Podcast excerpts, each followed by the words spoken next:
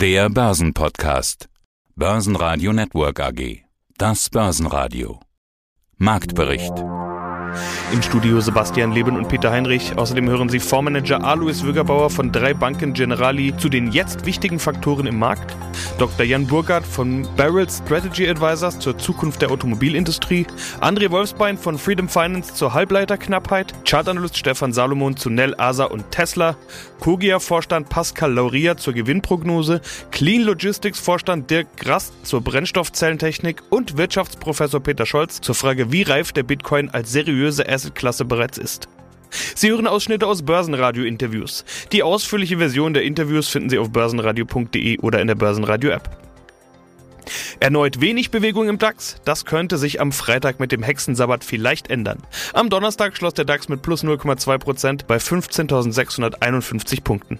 Der ATX in Wien verlor 0,3% auf 3.650 Punkte, der ATX Total Return auf 7.315 Punkte.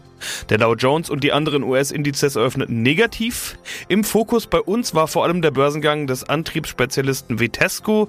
Die Kontinentaltochter war einen Tag lang Mitglied im DAX, der somit 31 Mitglieder Mitglieder hatte. Vitesco verlor am ersten Börsentag minus 1,5 Prozent. Mutter Conti gab wegen des Spin-off 16,1 Prozent ab. Gewinner im DAX waren Siemens mit plus 2,1%, die Deutsche Post mit plus 1,6% und Siemens Energy mit plus 1,3%. DAX-Verlierer waren eben die genannte Vitesco mit minus 1,5%, Volkswagen mit minus 1,6%, Heidelberg Zement mit minus 2,2% und natürlich Conti mit den minus 16,1%. Mein Name ist Alois Wügerbauer und ich bin der Geschäftsführer der, der Banken Generale Investment Gesellschaft in Linz. Herr Wögerbauer, Sie hatten im letzten Interview im Börsenradio eine Prognose gewagt. Sie hatten gesagt, das ruhige Börsenumfeld wird uns noch bis in den Frühherbst begleiten. Bisher muss man ja sagen, Volltreffer, genau so ist es. Es tut sich wirklich sehr, sehr wenig in den letzten Tagen und in den letzten Wochen. Jetzt geht es nur noch um die Definition. Was bedeutet denn Frühherbst? Mit Blick aus dem Fenster hier in Bayreuth würde ich sagen, der Herbst hat heute begonnen.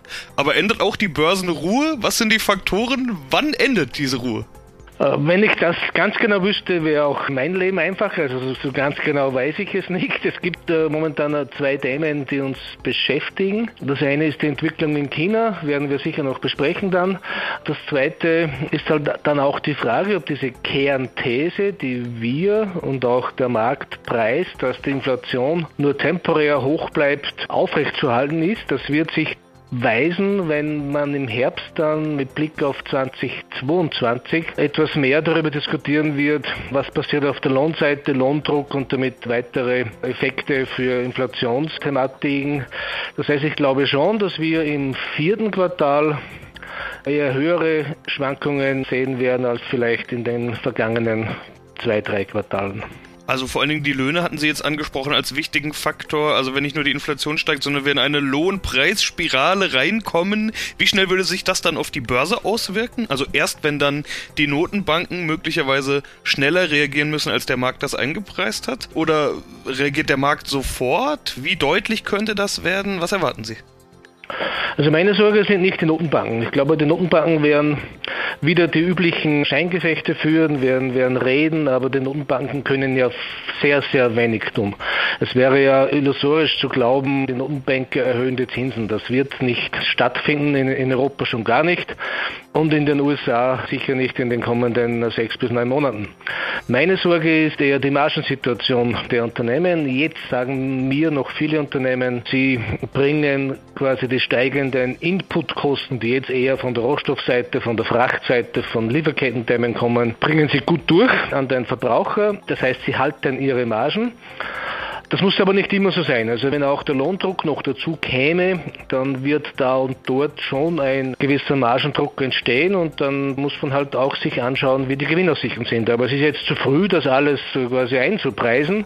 Aber das ist das, worauf wir in unserem Haus in den kommenden Monaten das Augenmerk richten werden. Das heißt, ganz spannende Berichtssaison, die dann jetzt in ein paar Wochen wieder losgeht und da vor allen Dingen die Ausblicke beziehungsweise die ein oder andere Frage, ob es Gewinnwarnungen gibt, ob es Prognoseanpassungen nach unten geben wird und wie die Aussagen zu Kosten beziehungsweise dem Fall dann Gewinne und möglichen Dividenden sind. Verstehe ich das richtig? Exakt. Also es geht wie so oft bei den Gewinnausweisen geht es jetzt speziell darum, was das Unternehmen über den Ausblick sagt. Das ist oft der letzte Absatz eines, eines langen Textes, aber da reichen dann drei Zeilen und es gibt Kursreaktionen. Also der Ausblick wird die zentrale Frage dann sein, weil ja natürlich im Herbst noch jedes Unternehmen eine, eine gewisse Vorschau auf 2022 geben wird, wollen und auch müssen. Mein Name ist Jan Burgert, ich bin der CEO von Barrels.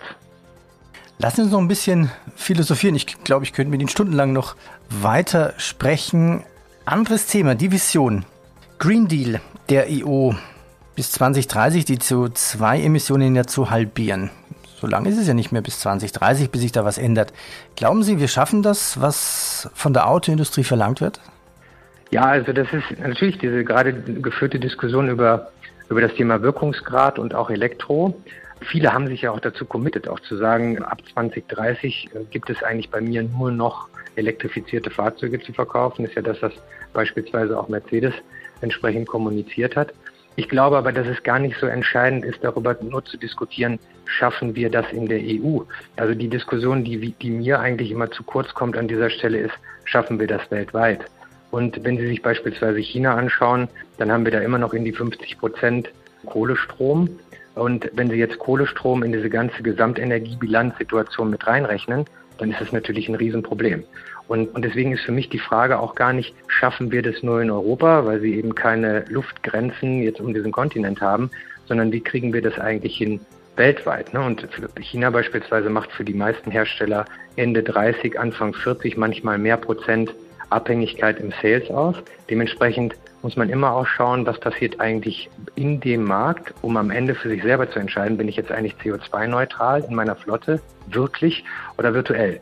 Und ich glaube, ja, man kann das erreichen und viele werden das auch erreichen, aber dafür brauchen sie immens viel Geld. Also das ist das, was wir eben diskutiert haben.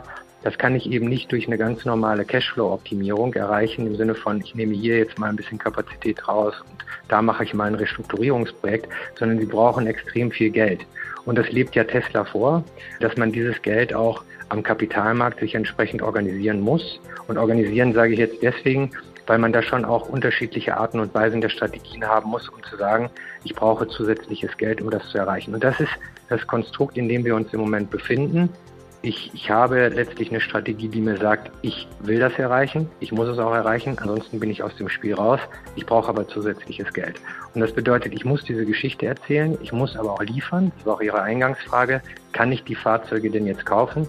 Denn allein die Geschichte allein am Kapitalmarkt verfängt nicht, sondern ich muss am Ende tatsächlich die Fahrzeuge auch zur Verfügung stellen. Ich muss sichtbar zeigen, dass mein mein Share von elektrifizierten Fahrzeugen am Gesamtportfolio steigt. Ich muss zeigen, dass ich in Richtung der 100 Prozent dann in Richtung 2030 auch performe.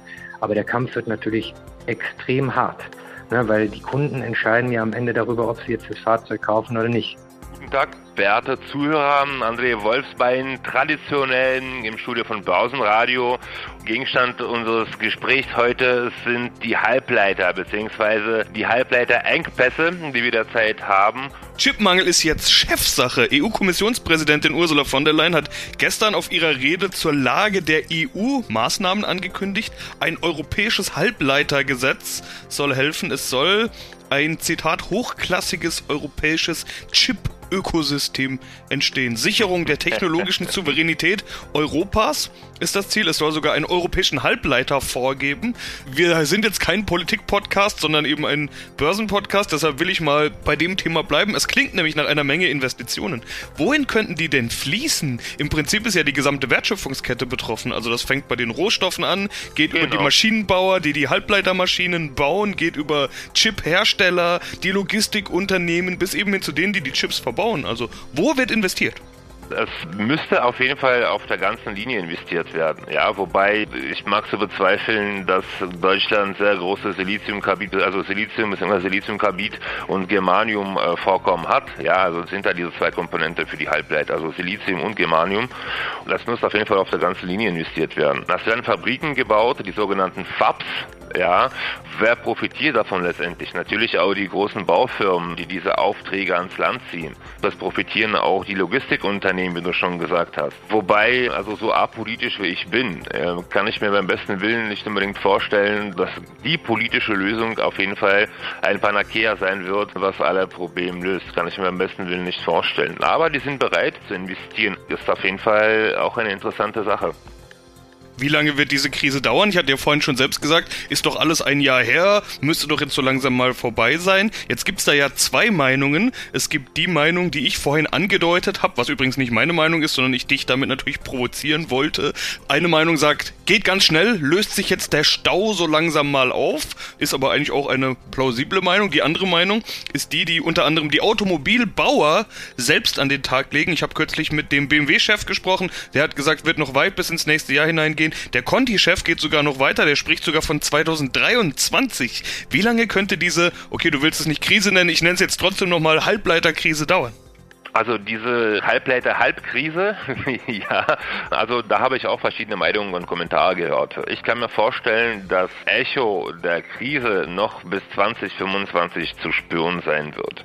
Also mittlerweile hat sich auch so viel angestaut, vor allem bei der Automobilindustrie und nicht nur. Also die Auftragsbücher sind voll, beziehungsweise auch die Warenvorbestellungen sind enorm. Bis sie es wirklich alles unter einem Hut kriegen, dürfte auf jeden Fall dauern. Also ich gehe tatsächlich von 2025 aus. Aber ist meine subjektive Meinung. Wie du bereits weißt und wie oft erwähnt, habe ich keine magische Kristallkugel auf dem Tisch zu stehen. Und hätte ich eine, wäre es schön, wenn es eine ähm, Aktienkristallkugel wäre und nicht Halbleiterkristallkugel. Ja, herzlich willkommen. Mein Name ist Stefan Salomon, Chartanalyst und Autor des Buches Das große Lehrbuch der Chartanalyse. Ähnlich wie bei der Lufthansa sieht es auch im Chart von Nel Asa aus. Hype-Aktie der Corona-Zeit. Wir erinnern uns noch, dass ganz viel Zeit auf ganz viel Geld getroffen ist, um es mal so zu sagen, und damit jede Menge neue Investoren, Spekulanten und, naja, Glücksritter an die Börse gekommen sind. Und eines ihrer Ziele war dann die Wasserstoffaktie und ganz besonders Nel Asa. Da war das hoch im Januar und seitdem Tauchstation. Mehr als halbiert. Was sagt genau. denn der genau. Chart? Der sagt so ähnlich wie bei der Lufthansa. Wir hatten auch hier zum Beispiel jetzt im August eine inverse Schulterkopf-Schulterformation, die aber als potenzielles Trendwendemuster nicht nach oben aufgelöst wurde. Wir sind hier nach wie vor im Abwärtstrendkanal. Wir haben auch diese Trendkanal untere Begrenzung im August mehrfach getestet mit dieser inversen Schulterkopf-Schulterformation. Aber im Moment sehen wir noch fallende Kurse. Also auch hier wäre es zum Beispiel eine erste Erholung, wenn wir hier über den 50 äh, Tage gleitenden Durchschnitt laufen nach oben. Aber dann wären wir nach wie vor im Abwärtstrend. Also auch das ist eher eine Aktie, wo man ganz einfach stur nach Chartanalyse gehen kann und sagen muss, okay, wir sind im Abwärtstrend, Erholungen sind zu lange zu verkaufen. Ich bin Pascal Lauria, bin der Gründer von der Kogi AG und der Vorstand. Schauen wir auf die Zahlen. Sehr spannend, was Sie bis jetzt berichtet haben. Bis 2021 soll das EBITDA ja, fast eine Million erreichen, 0,9, 0,87, da gibt es Zahlen. Genau. Ist es noch soweit? Äh, bis 2023 streben Sie dann 4,2 Millionen an, also schon eine deutliche Verdoppelung. Mhm. Wir haben Wachstum von 100 Prozent pro Jahr im Schnitt, wenn man das dann alles bis dahin rechnen würde, ja, ungefähr. Ja, also äh, wir hatten diese, die Hälfte des Jahres schon fast so viel Umsatz wie ganz 2020. Hatten wir schon um, zum halben Jahr und es sieht sehr, sehr gut aus zum Jahresende hin das Schöne ist, mit Elastic haben wir eine Akquisition gemacht und deren Umsatz kommt dazu. Wir werden also im Jahresende höchstwahrscheinlich verdoppeln. Einfach weil einfach die Umsätze von Elastic werden ja dann im Konzern konsolidiert. Daher werden wir sicherlich äh, präsent, hoffentlich, wenn es auch klappt, äh, verkünden können, dass wir 100 Prozent über Plan sind, natürlich durch die Hilfe der Akquisition. Also das wird, das wird dann eine ganz tolle Nachricht. Wenn Sie jedes Jahr verdoppeln wollen, wie viel Übernahmen möchten Sie weiterhin tätigen? Vielleicht gibt es ja noch was, was Ihnen gefällt. Und wie viel Kapitalerhöhung brauchen Sie noch in den nächsten Jahren? Ich muss Ihnen sagen, ich will versuchen, so viel wie möglich mit Fremdkapital zu machen, weil ich möchte so wenig wie möglich diluten. Aber ich werde natürlich Kapitalerhöhungen machen, aber immer mit dem Minimum, was geht. Und natürlich auch, wenn da eine Preisentwicklung auch da ist. Wir haben eine Vision. Die Vision ist bis 2025. Das ist jetzt eine Vision, das ist kein Plan. Eine Vision würden wir gerne bei 10 Millionen sein. Und das schaffen wir nicht rein organisch, sondern das wollen wir, das wollen wir durch Akquisitionen eben auf jeden Fall hinkriegen dann. Ja, also durch strategische Akquisition ist es das Ziel, da hinzukommen bis zu dieser Zahl. Und dann hoffen wir, dass wir dann auch dementsprechend eine schöne Bewertung auch haben. Wenn man sich unsere Peer Group anschaut, unsere Peer Group ist eine Exasol, die auch AI, Customer Analytics macht. also auf der Datenbankbasis fokussiert, aber künstliche Intelligenz in der Analyse. Das ist die Peer Group in Deutschland oder im, international. Meine Peer Group wäre natürlich eine Qualtrics mit einem 21er Umsatzmultiple in den USA oder eine Palantir. Wir sind ja auch so eine kleine Palantir. Und wir durften auch schon ein paar Mal gegen Palantir auch betteln. Ich muss auch sagen, da haben wir leider verloren gehabt, aber so gegen die, die haben leider noch bessere Connections. Man kann was von denen lernen, die sind schon richtig gut, die Leute. Ja, ähm, würden Sie auch an Palantir oder Qualtrics verkaufen? Ich weiß nicht, ehrlich gesagt. Ähm, Qualtrics ja. Wenn die, wenn die mit, mit einem Unicorn-Angebot vorbeikommen können, why not? Ja. Palantir bin ich ein bisschen, äh, bin ich nicht so, also ich finde die nicht so positiv, sagen wir mal so. Die sind mir zu stark mit NSA, CIA und zusammen. Also das ist nicht so ganz meine Welt. Ja, hallo, mein Name ist Peter Scholz. Ich bin Professor für Banking and Finance an der HSBA, Hamburg School of Business Administration. Professor Scholz, wir wollen heute wieder über den Kryptomarkt sprechen. Ein Thema, in dem Sie ja forschend tätig sind. Vielleicht ordnen wir erstmal das große Ganze ein. Auf der einen Seite scheint Krypto sich als Anlageklasse ja irgendwie etabliert zu haben. Also immer mehr Finanzhäuser und Banken bringen Produkte heraus, mit denen man am Kryptomarkt partizipieren kann. Manche Börsen haben schon eigene äh, Finanzplätze, eigene Börsen eingerichtet, an denen man direkt Krypto kaufen kann. Äh, das erste Land lässt Bitcoin als gesetzliches Zahlungsmittel zu, nämlich El Salvador. Darüber wollen wir gleich noch genauer sprechen. Auf der anderen Seite reicht aber nach wie vor ein einziger Tweet von Elon Musk und einzelne Coins explodieren oder brechen ein. Ich will das Ganze mal zu einer Frage so formulieren. Wie reif ist dieser Kryptomarkt schon? Also ist das noch der wilde Westen für Glücksritter und im übertragenen Sinne Goldsucher oder wird das so langsam aber sicher doch zu einer seriösen Anlageklasse? Mhm. Also da hängt der Bitcoin eher gerade so ein bisschen im Niemandsland zwischen diesen beiden Extremen, die Sie beschrieben haben. Es ist auf der einen Seite natürlich immer noch so, dass auch aufgrund der Größe der Markt immer noch sehr anfällig für Schwankungen ist und wenn natürlich dann eine prominente Person wie Elon Musk entsprechend einen Tweet absetzt, dann kann das natürlich immer noch auf die Nachfrage und das Angebot einen großen Einfluss haben und damit eben auch entsprechend für Kursschwankungen sorgen. Das kann man aber ähnliches natürlich auch bei kleineren Aktien beobachten, wenn man sich nur die GameStop nochmal in Erinnerung ruft, wo sich dann Trader Internetplattformen, Social Media verabreden um entsprechend die Kurse mehr oder weniger zu manipulieren, dann sieht man, dass eben solche besonderen Persönlichkeiten oder eben bestimmte Events eben sowas grundsätzlich auslösen können. Und davon sind natürlich Bitcoin und ähnliche Kryptowährungen natürlich nicht frei. Aber andererseits ist es schon richtig, also der Bitcoin steht zumindest so mit einem oder einem halben Bein mindestens schon im, Mainstream. Viele große Anlagehäuser haben entsprechend schon Bitcoin als Anlageklasse aufgenommen oder andere Kryptowährungen und machen zumindest Teilinvestitionen in Fonds, um das Risiko zu streuen. In meinen Untersuchungen konnte ich auch feststellen, dass wenn man kleine Anteile von Portfolien, so um die 1% in Kryptowährungen investiert, kann das durchaus positive Effekte für die Diversifikation haben. Und auch der Regulator nimmt das natürlich auch immer mehr wahr. Und wenn natürlich der Regulator das anerkennt und anfängt zu regulieren, dann ist natürlich der Schritt aus dem wilden Westen der erste zumindest gemacht, weil dadurch natürlich eine gewisse Anerkenntnis vorhanden ist.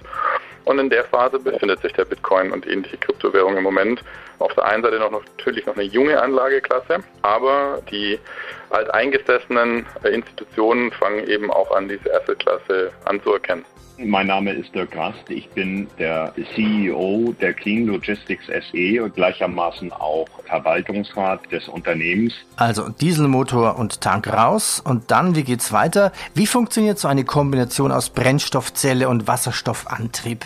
Hat dann der LKW quasi einen Elektromotor und Sie müssen ja den Wasserstofftank unterbringen. Sie müssen Platz haben für Batterien und dann ersetzen Sie noch die Achse. Können Sie da ein bisschen ins Detail gehen? Auch völlig richtig, was Sie sagen, das Fahrzeug wird elektrisch angetrieben. Also wenn wir über Brennstoffzellentechnik sprechen oder über batteriebetriebene Fahrzeuge, reden wir gleichermaßen von elektrisch angetriebenen Fahrzeugen. Beides ist also Elektromobilität. Der einzige Unterschied zwischen beiden Antriebsarten ist schlicht und einfach die Brennstoffzelle als sogenannter Range Extender. Und Sie haben es eben gerade richtig angesprochen. Um tatsächlich das Fahrzeug mit Brennstoffzelle anzutreiben, brauchen Sie Wasserstoff und dazu brauchen Sie auch den entsprechenden Wasserstofftank. Wasserstoff wird heute gasförmig in den Tanks gelagert, in dem Fall mit 350 Bar. Das ist äh, momentan die gängige Technik und es funktioniert dann wie folgt. Nachdem der Wasserstoff vertankt wurde im LKW, wird aus dem Wasserstoff durch die Brennstoffzelle elektrische Energie erzeugt. Diese elektrische Energie wiederum wird in den Puffer, nämlich die Batterie, gespeichert und aus der Batterie selber wird dann der Elektromotor gespeist, der sich bei uns, und das ist eine große Besonderheit in unserem Konzept, über die sogenannte Radnabengetriebene, elektrisch angetriebene Achse auf die Straße gebracht. Wir verwenden in der Tat diese Neuentwicklung, die im Übrigen von uns selber kommt, in Lkw. Bislang kannte man solche radnabengetriebenen Elektromotorenachsen ausschließlich im ÖPNV-Bereich bei den Bussen. Und wir haben diese Achse zwischenzeitlich weiterentwickelt und dementsprechend für den schweren Lkw-Verkehr ausgelegt. Das heißt also, die elektrische Energie führt dazu, dass die Kraft aus den Motoren auf die Straße kommt. Also was herauskommt, ist ein emissionsfreies, wasserstoffgetriebenes Fahrzeug. Null Absolut. CO2 sozusagen. Absolut. Und da, da, äh, alles, was, ich pflege immer zu sagen, alles, was schmiert und was ölt, finden Sie in unseren Fahrzeugen nicht mehr. Ja, und dann wollen wir mal jetzt nicht den Eindruck erwecken, dass alle Aktien nur nach unten gehen. Wir haben jetzt nur über fallende Aktien gesprochen. Es gibt auch Aktien, die die andere Richtung einschlagen. Tesla zum Beispiel. Hatte ich Nell Asa gerade Hype-Aktie bezeichnet, da muss ich mich vermutlich bei allen Tesla-Fans jetzt entschuldigen. Die hat sich immerhin mal locker versiebenfacht seit dem Corona-Crash. Aber danach ging es auch wieder ein ganzes Stück runter. Seit dem Jahrestief im Mai scheint es aber wieder aufwärts zu gehen. Wie gut gefällt Ihnen gerade der Tesla-Chart? Das ist auch mit Tesla. Der Chart sieht gut aus, aber wenn ich mir die fundamentalen Gegebenheiten anschaue, das ist so ein bisschen zwiegespalten, ist man da. Gerade wenn man halt beide Methoden berücksichtigt, sowohl die Chartanalyse als auch die Fundamentalanalyse. Aber man muss immer kaufen und handeln, was man sieht. Und was sehen wir bei der Tesla-Aktie? Wir sehen, ja, wie Sie schon gesagt haben, eine sehr fulminante Aufwärtsbewegung. Und wir haben eine Konsolidierung jetzt gehabt über etwa ein halbes Jahr. Und diese Konsolidierung hat ein fallendes Dreieck herausgebildet. Und dieses fallende Dreieck haben wir im August nach oben verlassen und demzufolge haben wir grundsätzlich auch Potenzial, die letzten Tops zu überwinden, also dass wir ein neues Allzeithoch bekommen. Es äh, geistern ja da auch Kursziele um die 3000 Dollar rum. Also wenn man sich den Tesla-Chart zum Beispiel auf Monatsbasis anschaut, also die sehr langfristige Geschichte, dann sind auch die 3000 Dollar durchaus ableitbar. Und im kurzfristigen Bild Tageskerzen sind wir also seit einigen Wochen jetzt im Aufwärtstrend. Mit Ausbau aus diesem Dreieck und demzufolge gilt, solange dieser kurzfristige Aufwärtstrend intakt ist, kann man Rücksetzer versuchen aufzufangen und die Chance auf weiterhin steigende Kurse ist durchaus vorhanden.